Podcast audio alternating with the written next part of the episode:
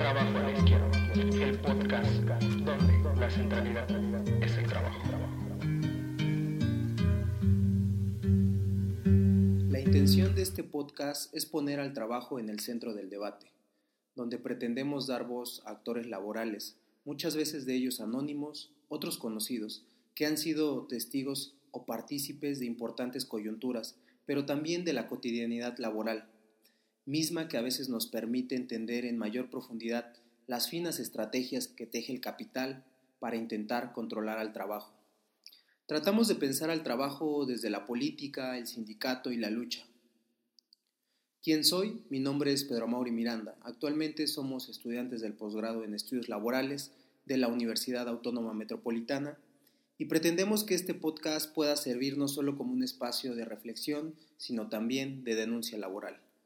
Eh, bienvenidos a esta segunda entrega, que estamos en medio de la pandemia, pero que nos parece sustancial conocer cuáles van a ser las repercusiones que va a tener esta crisis sanitaria en las cuestiones laborales. Y está con nosotros Humberto Montes de Oca, dirigente sindical y miembro de la nueva Central de Trabajadores. En días recientes ellos publicaron junto con la CENTE y la CENSUICIC eh, Salud, Pan y Trabajo una declaratoria donde se perfilan alguna serie de demandas sustanciales en medio de esta pandemia. Eh, Humberto, quisiera preguntarte inicialmente cuál es el posicionamiento que tiene la nueva central de trabajadores eh, en medio de esta crisis sanitaria en términos digamos, formales por un lado, y también en términos de, de, una política práctica que se pueda llevar a cabo, es decir, cuál es la posición de, de la nueva central de trabajadores. Bueno, la nueva central de trabajadores es una organización sindical democrática, independiente, autónoma, que ha venido eh, analizando el desenvolvimiento de la economía eh, global y nacional para nosotros la crisis económica estaba anticipada por una serie de, datos eh, que indicaban que se estaba presentando una desaceleración de la economía a nivel mundial y datos también de la economía nacional que apuntaban en esa misma dirección. Para nosotros entonces la crisis económica era predecible y tenemos su posicionamiento de frente a la crisis a partir de que durante todo el periodo neoliberal, que se extiende hasta nuestros días, con una serie de particularidades que hay que precisar, se mantuvo una política de, de dejar sobre los hombros de los trabajadores el peso de la crisis. Y entonces nosotros anticipábamos que teníamos que defender en el marco de la aceleración de la crisis que se, se presumía para este mismo año, pues levantar una plataforma de, de, lucha, de demandas en defensa de los intereses de los trabajadores. Esta misma crisis se acelera con la pandemia mundial del COVID-19. Vino a acelerar y a profundizar la crisis económica y a poner en riesgo la vida de millones de personas en todo el mundo eh, también nosotros nos posicionamos con respecto a la pandemia y sus efectos en la vida eh, y trabajo de la clase trabajadora. Y ahí es donde nosotros planteamos todo un conjunto de medidas, tanto de protección para la vida y salud de los trabajadores eh, mexicanos, como también un conjunto de planteamientos que permitan defender precisamente como dice la consigna, su sustento, o sea, el pan, su trabajo, ¿no?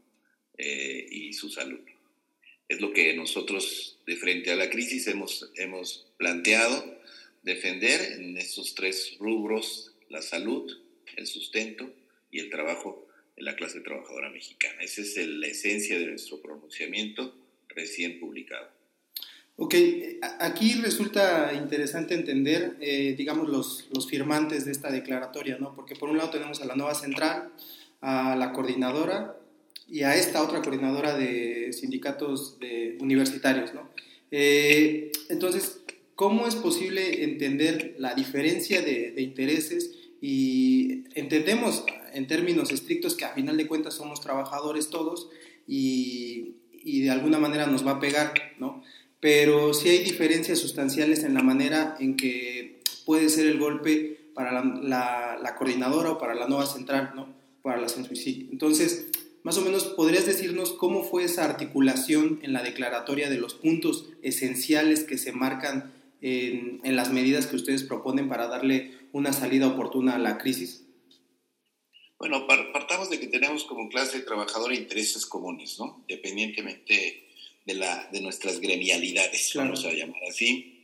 Me, refiero a los problemas eh, particulares de cada sector laboral. Eh, tenemos un interés común que nosotros eh, sostenemos son intereses de clase, ¿no? que tienen que ser defendidos más allá de las propias particularidades de cada sector eh, el hecho de que hayamos logrado la suscripción de una, de una mm, declaración como esta eh, habla bien de que nuestros eh, trabajadores, nuestras organizaciones sindicales, y en el caso de la nueva central, las mismas cooperativas y colectivos, se situaron por encima de sus necesidades, digamos, particulares y dejamos de ver solamente árboles y estamos viendo el bosque. Ese es el acuerdo que básicamente está en las coincidencias de análisis sobre el carácter, el origen y la perspectiva de la crisis económica como pandémica. Es decir, compartimos un mismo análisis, una misma percepción de cómo se está presentando esta coyuntura histórica y compartimos también eh, una serie de planteamientos políticos y económicos en defensa de los intereses de los trabajadores. Quiere decir entonces que pusimos por delante los intereses eh, de clase de, los trabajadores y, que estamos conjuntando esfuerzos para empujar en esa dirección. Y, en esta misma tesitura me gustaría también un poco preguntar, quizás aventurándome eh, de más, eh, es decir, en el caso de la, de la coordinadora con la nueva central de trabajadores, eh, había algunos puntos coincidentes años atrás, pero nunca habían llegado a converger como hasta ahora, o por lo menos a sacar una, una declaratoria de esta magnitud y en tal este, convergencia, si no me equivoco, si no me, me corregirás. Eh, y eso pudiera dar pie eh, en los siguientes meses, una vez que esto pase, a que haya una, una organización sindical de mayor este, fuerza, de, a, a un alcance eh, más nacional incluso, porque pensamos que la coordinadora pues está ubicada en algunos estados al sur eh, del país, eh, que pueda permitir para los trabajadores en general tener un eje más sólido de independencia, ¿no? Muy contrario al otro eje que nos parece mostrar este, la CTM, la CID o incluso la UNT, que se dice llamar independiente, pero que en los hechos pareciera que no. Entonces la pregunta es esa, ¿no? Eh, esto daría pie en los siguientes meses y conforme avance la crisis para que se forme un polo robustecido de forma sindical y unitaria a nivel nacional. Bueno, sí, nosotros como Nueva Central compartimos durante todo este periodo de resistencia al, neoliberalismo una línea de rechazo a las reformas estructurales, a las políticas de ajuste, a las privatizaciones, a eh, la precarización del trabajo, con los compañeros de la Coordinadora Nacional de Trabajadores de Educación y con los compañeros de la Censo SIC. Es decir, eh, hay eh, coincidencia no solamente en los planteamientos, sino que en los hechos durante todo este periodo hemos compartido una misma línea de resistencia en contra del neoliberalismo. Y eso nos ha hermanado en, muchos momentos, hemos avanzado juntos, hemos dado la unidad de acción. Y bueno, en el proceso de la construcción de la nueva central de trabajadores eh, eh, hubo secciones, hay secciones incluso toda, eh, actualmente de la coordinadora que son parte de este esfuerzo de, de la construcción de la nueva central de trabajadores que por acuerdo de sus asambleas estatales son miembros de la nueva central. Me refiero a la sección 18, sección 9.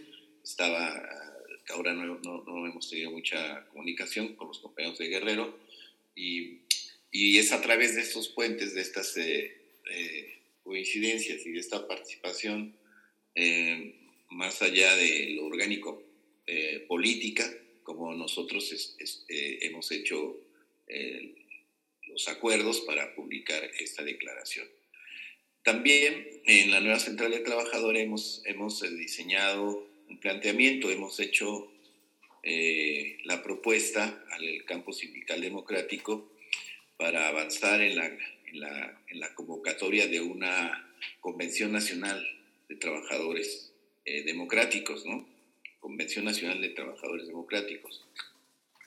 Eh, esta es una propuesta que, que, va en la dirección de conformar un polo ¿no? de sindicatos eh, este, democráticos, independientes, autónomos, que permita fortalecer nuestra correlación de fuerzas como trabajadores. Digamos que esto está ahí como, como una propuesta, la vamos a llevar con los compañeros de la coordinadora, los compañeros de la CENSUICIC, a discutir, a ver eh, cómo podemos trazar una ruta, porque eso no se decreta de un día para otro, sino que tenemos que ir articulando un conjunto de actividades que nos permitan el acercamiento, la unidad de acción y también la, este, la generación de un proyecto con estas características. Y, en el caso de, digamos, de este, de este pacto nacional al que, al que están llamando todas las corrientes este, corporativas y, y, que se dicen así todavía independientes, pero que pareciera que les queda muy poco, este, ¿cuál es tu opinión de, de este llamado a un pacto nacional? Y que cuando uno lee el desplegado, eh, pareciera ser que recurren todavía a, esos viejos pactos setenteros del, clásico charrismo sindical, eh, y que llaman a un pacto pero no definen nada, no hablan de, que sentarnos a dialogar con los empresarios, con el gobierno, pero que pareciera no definir nada. Es decir, eh, por un lado sería la pregunta, ¿cuál es tu opinión de, esto que se está dando por un lado en, en estas corrientes? Eh, o en este polo sindical opuesto al de ustedes? ¿Y qué es eso que buscan con el gobierno y con la patronal pactar? Bueno, mira, en el periodo de los últimos 30 años, a donde gobernaron el PRI y el PAN, eh, se estiló que a cada crisis económica le correspondía un pacto de unidad, de solidaridad, de reactivación económica. Y, y bueno, estos pactos eh, siempre se suscribieron para subordinar los intereses de los trabajadores a los intereses del gran capital, tanto oligarca nacional como transnacional y de los grandes centros financieros del capitalismo mundial. Eh, se, se, tomaban acuerdos para eh, poner topes salariales, para eh, evitar los conflictos laborales, ¿no? Prácticamente se abolía el derecho de la, de la huelga, se hacían ajustes al gasto público, castigando la educación pública, la salud pública, eh, se permitía el incremento de los precios de bienes y servicios que prestaba el Estado, se les otorgaban perdones, fiscales a, los empresarios, estímulos, se endeudaba el país, ¿no? consecuentemente, etcétera. Y esos pactos para nosotros eh, no son válidos, ¿no?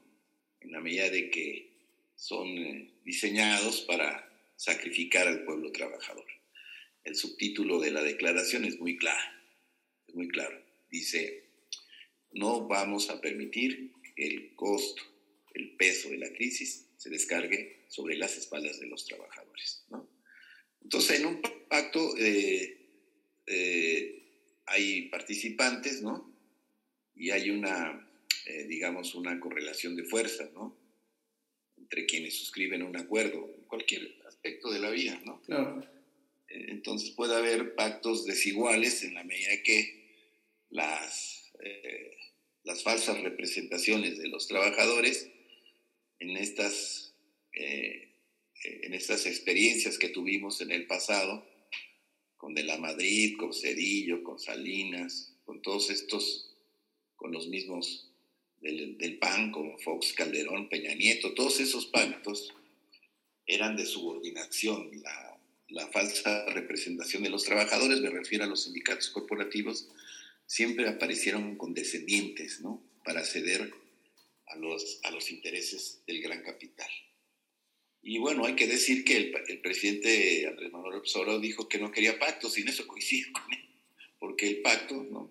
está diseñado para, eh, en una supuesta conciliación de clases, ¿no? subordinar a los trabajadores. En el periodo, eh, los trabajadores hemos perdido fuerza y poder para la negociación. Del, periodo del Partido Único de Estado, pues los sindicatos corporativos eran, eran una extensión del Partido Único en el poder. Y pues aplaudían cualquier disposición salida de, la presidencia de la República, ¿no? Y se disciplinaban con eh, los gobiernos eh, del PRI. Después vienen la, en la implantación del neoliberalismo, desde la Madrid para acá, y en todos esos procesos eh, de la bancarrota, de sucesivas crisis cíclicas del capital, eh, la misma falsa representación de los trabajadores adoptó la misma eh, disciplina y subordinación a los intereses de la oligarquía nacional y del capital financiero internacional. Entonces, para nosotros, un llamado a un pacto con esas características, pues desde luego que, que no nos interesa. Ok. Eh, ahora, hay, dentro de la declaratoria hay algunos elementos que me parecieron muy interesantes. Eh, digamos, son dos puntos que incluso en la propia declaratoria vienen este, hasta subrayados. Eh, el primero de ellos tiene que ver con esta exigencia acerca de un salario universal, más o menos así lo, lo, mencionan, un salario mínimo universal. Y por el otro es este, esta nacionalización eh, con, con, rescate cooperativista, o más o menos así lo podemos entender. Me parece que son dos elementos importantes, es decir, por un lado apelar a un salario que alcance a cubrir las necesidades básicas en términos universales de la población eh, mexicana, y por el otro lado, ante la posibilidad de altas tasas de desempleo y ante la posibilidad incluso de cierre de, fábricas o, en general de empresas, eh, que haya un rescate o una nacionalización por una vía cooperativista. No sé si me pudieras ahondar un poco en estas dos propuestas que ustedes señalan en el documento.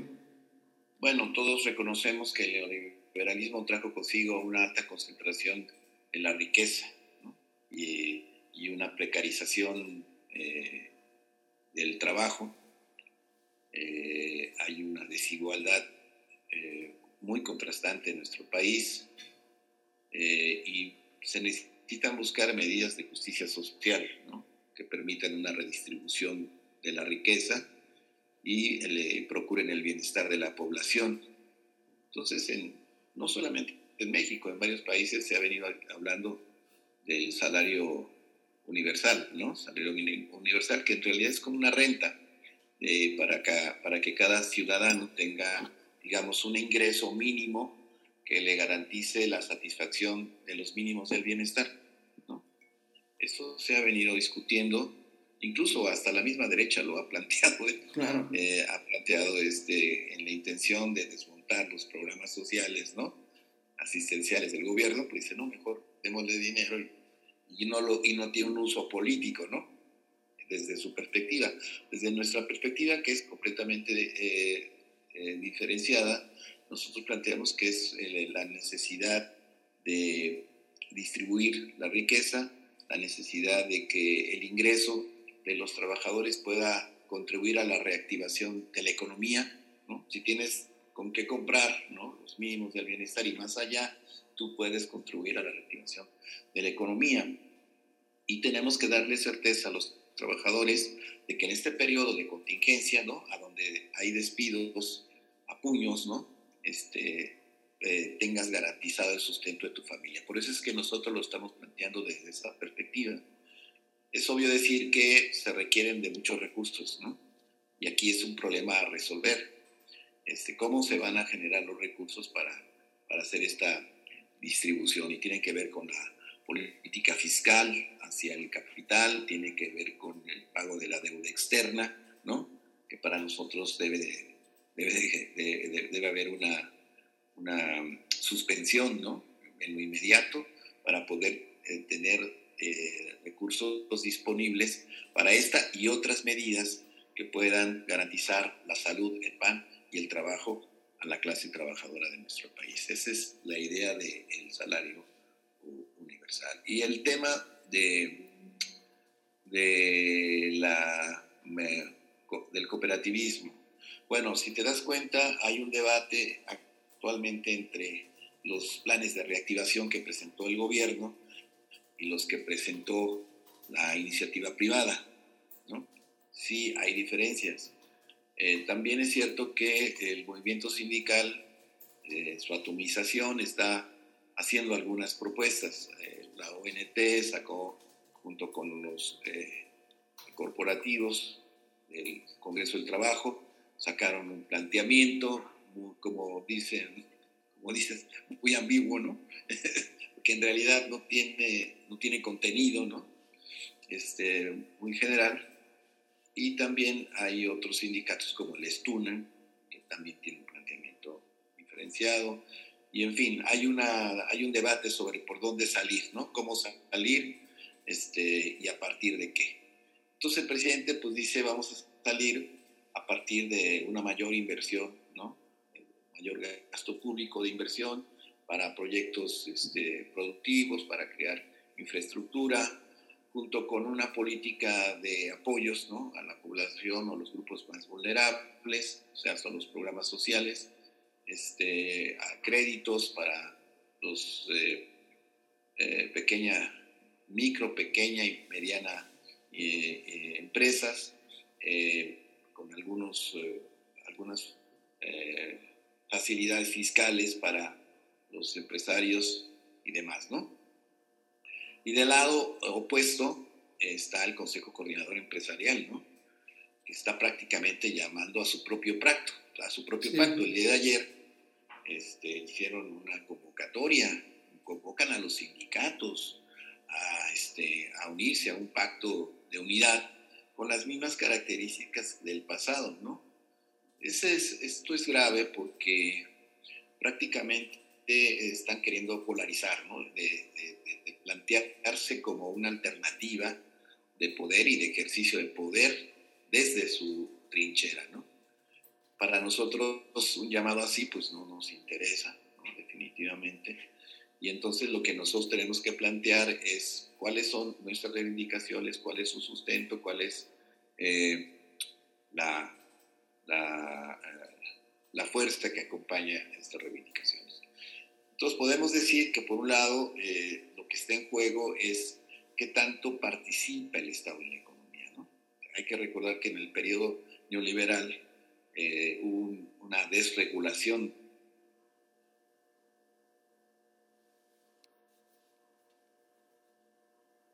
de los estados y hoy en el marco de la crisis global se está pensando que dentro de las salidas está que haya una mayor regulación de la economía, una mayor participación del Estado, la renacionalización de los servicios públicos que fueron privatizados en el periodo anterior, un mayor gasto público para educación, eh, vivienda, este, eh, fomento al trabajo, etc. ¿no? Entonces como que hay un polo y del otro lado pues es mantener al neoliberalismo la continuidad, este, la misma estructura económica de privilegios para los eh, oligarcas y las empresas transnacionales, y entonces hay un debate. Y en medio de ese debate nosotros creemos que es necesario, y no lo está planteando el gobierno, la reactivación de la economía social. La economía social pues, es también, o puede ser, introducida en la economía nacional como un factor de reactivación de la economía de un mercado interno, ¿no? de, de más de 100 millones de ciudadanos que puede tener muchas perspectivas, que puede reconstruir las cadenas de producción, suministro y consumo desde una perspectiva, desde una lógica distinta a la del gran capital. Y creo que entonces hay una gran oportunidad hoy de hacer avanzar a la economía social. El gobierno no lo tiene concebido en sus planes.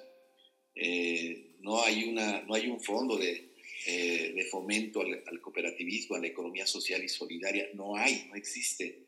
Y para nosotros es, es necesario que esto exista porque además representa la oportunidad de organizar a los productores, de organizar a los consumidores, de organizar a, las cadenas de suministro desde una perspectiva eh, popular que permita la reactivación del mercado interno y que garantice el suministro de bienes y servicios, de alimentos sobre todo, eh, que, que, que, va a demandar la reactivación económica. Entonces, para nosotros, eh, si hay empresas que ya no van a abrir porque ya no, ya no tengan esta intención, bueno, pues el Estado debe intervenir y apoyar a que los propios trabajadores del restaurante, de la lavandería, de la panadería, que se hagan cargo ¿no? de, continuar eh,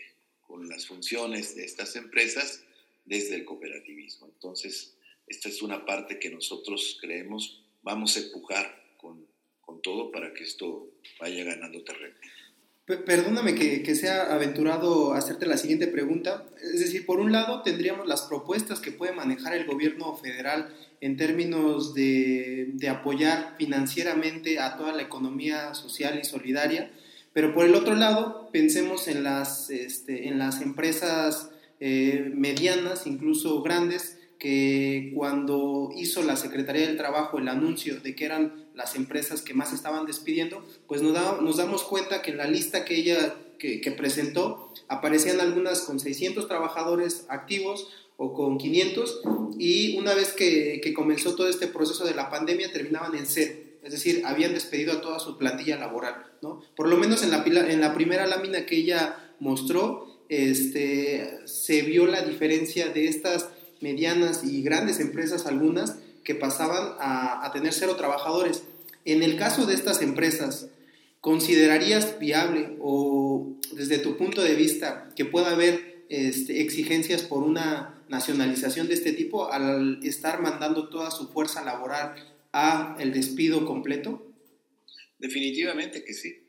Sí, porque puede ser también la fabricación o producción de, de algunos bienes o servicios que son indispensables, ¿no? Entonces tú no puedes eh, decir, ah, bueno, pues ahora los voy a importar, ¿con qué? Si no hay recursos. Entonces, creo que también las medianas y grandes empresas que no estén en condiciones de continuar produciendo para la eh, reactivación económica, ¿no? Y la satisfacción de las necesidades eh, más básicas de la población, pues también tendrían que ser intervenidas por el Estado y creo que deben ser administradas y gestionadas por sus propios trabajadores.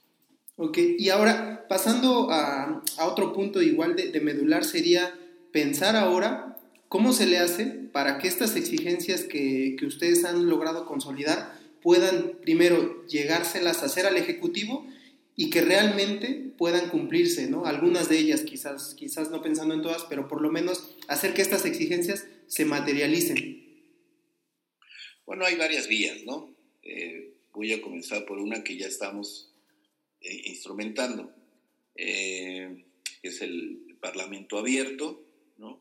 Ha habido iniciativas populares, por ejemplo, ahorita la del agua, que, que ya, ya, formalmente se va a presentar, que es, un éxito para los sectores populares organizados en torno a la defensa del agua, con un carácter de derecho humano ¿no? y de carácter público, pues lograron ya este, eh, eh, eh, presentar o lograr la presentación formal de su iniciativa. La Asamblea Nacional de Usuarios de la Energía, que está muy cercana al Sindicato Mexicano también presentó una iniciativa, no, que todavía no ha dado resultado, porque también hay que decir, los diputados federales pues traen su agenda y luego este, de una manera eh, tramposa, pues eh, congelan también ese tipo de iniciativas, ¿no? Porque no les dan seguimiento, en fin. Entonces ahí necesitamos eh, posesionarnos mejor.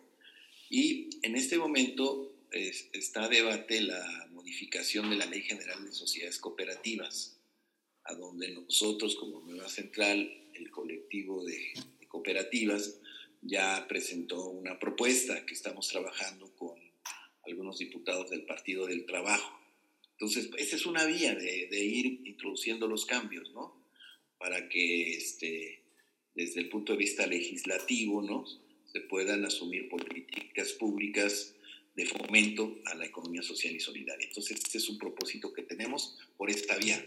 Luego también está la vía de la interlocución, ¿no? La interlocución tiene que ver con lo que decía, nuestra capacidad de, de movilización, nuestra fuerza y poder para poder lograr una interlocución.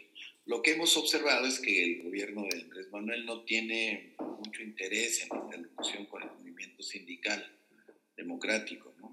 Si bien es cierto que ha habido una serie de cambios, ¿no? En la Ley Federal del Trabajo que, que apuntan en, una dirección de, de, democratizar, o por lo menos esa es su intención, democratizar el mundo del trabajo, no ha habido este, eh, un avance sustantivo en eso, ¿no? Sigue habiendo interlocución con el viejo corporativismo, ahí sí hay un puente permanente de, diálogo y del lado del campo del sindicalismo democrático no se han implantado mecanismos ¿no? que permitan realmente eh, la atención de nuestras demandas. Entonces aquí es otra vía, tenemos que abrirnos ese espacio, ¿no? no nos lo van a conceder ¿no? como una dádiva, sino que el sindicalismo democrático tiene que empujar por ganarse este espacio de interlocución y hacer eh, cara a cara con las autoridades del gobierno pues, su, sus propuestas. ¿no? Entonces vamos por esa vía, por la vía legislativa, por la vía de la lucha eh, de masas, ¿no? eh, la, gestión política también es importante para abrirnos este espacio y bueno, en la medida en que el movimiento sindical tenga una expresión unificada, eh, como la que estamos planteando, eh, como puede ser la Convención Nacional de, Democrática de los Trabajadores, pues este, creo que tendríamos eh, mejores posibilidades de hacernos escuchar y de lograr nuestras, eh, nuestras metas. Sí, claro, es necesario ir intentando caminar por distintas alternativas y ver si entre todas estas se logra empujar las propuestas. Ahora, eh, en el caso o pensando un poco en las perspectivas futuras, en el mediano o corto plazo, estamos pensando en un mes, eh, cabe recordarle a los oyentes que hoy es 17 de abril, pensando dentro de un mes más o menos o a finales de mayo, eh, ¿cuáles son las, las perspectivas que ustedes están pensando en términos del impacto laboral que va a tener toda esta crisis, que obviamente sabemos que ya se está notando, es decir, por ejemplo, el, el 6 de abril la Secretaría del Trabajo dijo que ya había 340 mil empleos perdidos, ¿no? Eh, estimaciones por ahí un poco optimistas, quizás hablan de que a final de, este mes ya va a haber un millón de empleos perdidos. Entonces, pensando en los impactos, por un lado, eh, y por el otro, en cuanto a las medidas que el propio gobierno va a ir tomando. ¿no? Quisiera saber un poco cuáles son las perspectivas que tiene la nueva central en impactos laborales a, ah, en el siguiente mes, pero también en la propia actuación del gobierno en los siguientes meses. Bueno, hay que recordar que eh, la nueva central de trabajadores se integra por organizaciones sindicales y sociedades cooperativas eh, el impacto va a ser dif diferenciado. Digamos que tenemos un, un, buen número de sindicatos con contratación colectiva, ¿no? con vida sindical democrática, que creo yo son los que mejor se van a defender, ¿no? son los que van a poder eh, enfrentar en mejores condiciones el agravamiento de la, de la crisis. En el caso del cooperativismo pensamos que sí va a haber una la misma disminución de la, eh, de la demanda ¿no? de bienes y servicios para el sector público, para el sector privado, este, para el mercado en general, pues va a, impactar en, en, nuestras cooperativas. Ahí tenemos que buscar, ya ligándolo a lo otro, a los apoyos que está eh, dando el gobierno, ¿no? vincularlo a, a, nuestras eh, necesidades, esos apoyos, ¿no? y plantearlos de también por una vía de interlocución, pues, las necesidades que tenemos que, para poder eh, garantizar la operación de nuestras sociedades cooperativas. Entonces ahí tenemos que hacer una gestión política de ya para buscar el respaldo y el sostenimiento de nuestras sociedades cooperativas. Y también hay que decir que hay, pues, hay un gran sector de trabajadores que no están organizados, ¿no? que están en la precariedad, en la subcontratación, en el outsourcing, que me parece que es ahí donde va a impactar con mayor fuerza la gravedad de la crisis. Enseguida, los trabajadores que están bajo el yugo de la falsa representación, es decir, del charrismo sindical, del corporativismo, que no cuentan con una eh, representatividad que les permita defender sus intereses. Y lo estamos viendo ya en el caso de los trabajadores de la salud, precisamente, ¿no? A donde ciertamente hay eh, un gran número de trabajadores que están bajo eh, la égida del sindicalismo charro y bueno, pues ahí está la, falta de representación porque el sindicato no está haciendo nada por eh, satisfacer sus demandas, ¿no? Eh, porque las instituciones públicas eh, de la salud les proporcionen los equipos de seguridad, los protocolos en capacitación para la atención de esta pandemia. Y hemos visto muchas acciones de protesta de los trabajadores de la salud que ya no solamente le están reclamando patrón, ¿no? a la institución, sino que también se están reclamando a sus dirigentes sindicales. En esa medida también creo que puede haber brotes de, lucha sindical democrática en estos sectores que se están viendo eh, directamente afectados por la falsa representación, nula representación de frente al patrón y el sector de la salud es uno de ellos. Y también está eh, otro sector, la, precisamente lo que tú dices, de pequeña y mediana industria, a donde hay la simulación contractual, ¿no? Eh, son contratos de protección patronal, son sindicatos eh, ficticios, ¿no? que en realidad no existen. Yo creo, también que en ese sector, como es en la Maquila del Norte, que ya se está viendo, ¿no? Este, hay afectaciones eh, no solamente en el trabajo, al contrario, aquí hay algunos que no han querido cerrar y se sacó una lista de 600 empresas a nivel nacional que no hicieron caso de las medidas de contingencia, que están eh, laborando eh, con la presencia de, sus trabajadores sin protección alguna, sin medidas de, de sanitarias.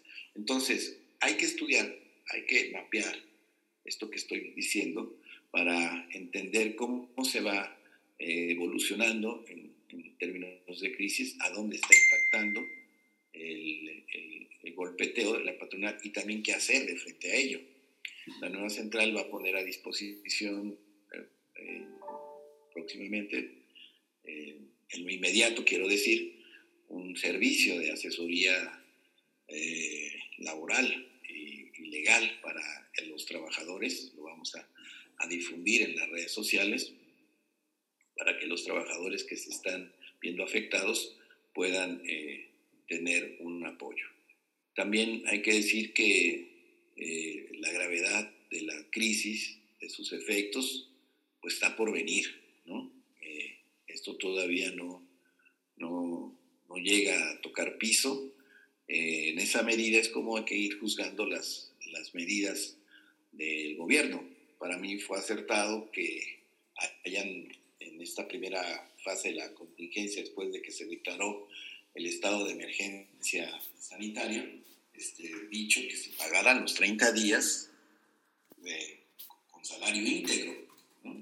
Y muchas acataron esta instrucción, otras desobedecieron, pagan menos, van a ser inspeccionadas, los propios trabajadores tenemos que denunciarlas y también hubo quien definitivamente despidió a, sus trabajadores, lo que nutre estas cifras que estás dando y que pueden llegar en nuestro país a, 8 millones de, despedidos. Entonces nosotros vamos a estar eh, muy al pendiente y creo que en la medida que se profundizan eh, los efectos negativos en la población en general y en particular en la clase de trabajadores, como el gobierno tiene que ir tomando medidas más radicales. Sin duda son tiempos convulsos en los cuales el papel del sindicalismo es primordial, es central, debe de estar en, en, el primer término, pues de alguna manera serían los únicos en este caso que podrían enfrentar la embestida patronal, ¿no?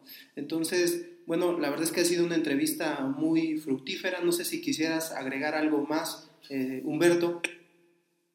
Pues nada más eh, eh, recomendarle a todos los compañeros que nos escuchan, pues hacer lo que está a nuestro alcance para proteger, protegernos ¿no? de esta terrible pandemia, de mantener una convivencia constructiva con nuestras familias, vamos a estar mucho tiempo en el núcleo familiar, hay, que, hay que tener una relación sana con con nuestras compañeras, ¿no? con nuestros hijos, hay que darnos el tiempo para poder eh, conocer mejor nuestros derechos, tener información objetiva, estar al pendiente, ¿no? Y, y para los trabajadores que están ahorita en una situación de inevitable trabajo, me refiero a los compañeros que están laborando en las eh, actividades sustantivas. Nosotros tenemos en el caso del ESME, compañeros que están generando electricidad. La electricidad no, no se puede, eh, no se puede prescindir porque es un servicio básico y bueno, ahorita es muy indispensable y estamos teniendo todas las medidas de seguridad para los compañeros y demás. Hay compañeros también que están laborando en, en, en, la, en la salud, ¿no? Médicos, enfermeras, que quiero quiero subrayar la importancia que tienen en esta coyuntura, su papel verdaderamente este, épico, ¿no? heroico, porque se están jugando la vida y la de sus familiares en la atención. Y repudiar, repudiar tajantemente todas estas acciones de, de, agresión, ¿no? de discriminación este, en contra de los trabajadores de la salud. Eso me parece muy reprobable eh, de, de, parte no solamente de la eh, la clase trabajadora que debe defender su dignidad, sino que también el pueblo debe reconocer el esfuerzo que están haciendo los trabajadores de la salud, que merecen mejor representación sindical que la que en muchos casos tienen eh, en, las instituciones de salud pública. Y por último, los trabajadores que no tienen formalmente un empleo, ¿no? que viven de sus ventas, del autoempleo, ¿no? este, y que necesariamente requieren ser apoyados ah, para poder mantener su sustento. Entonces nosotros los llamamos a todos a, sí, a, a la unidad, a la solidaridad entre trabajadores y sí a defender nuestros derechos y sí a organizarnos y procurarnos la democratización de nuestras organizaciones representativas. Humberto, pues la verdad agradezco muchísimo, enormemente que te hayas tomado el tiempo para darnos esta entrevista. Entonces, pues si no hubiera por ahora más que agregar, eh, aquí dejamos eh, esta entrevista y cabe recordar a los oyentes que bueno, esta entrevista también fue a distancia y bueno, reiteramos de nuevo nuestro agradecimiento a Humberto. Muchas gracias. Saludos a la orden. Hasta luego. Con esto concluimos nuestra segunda emisión. Hasta la próxima.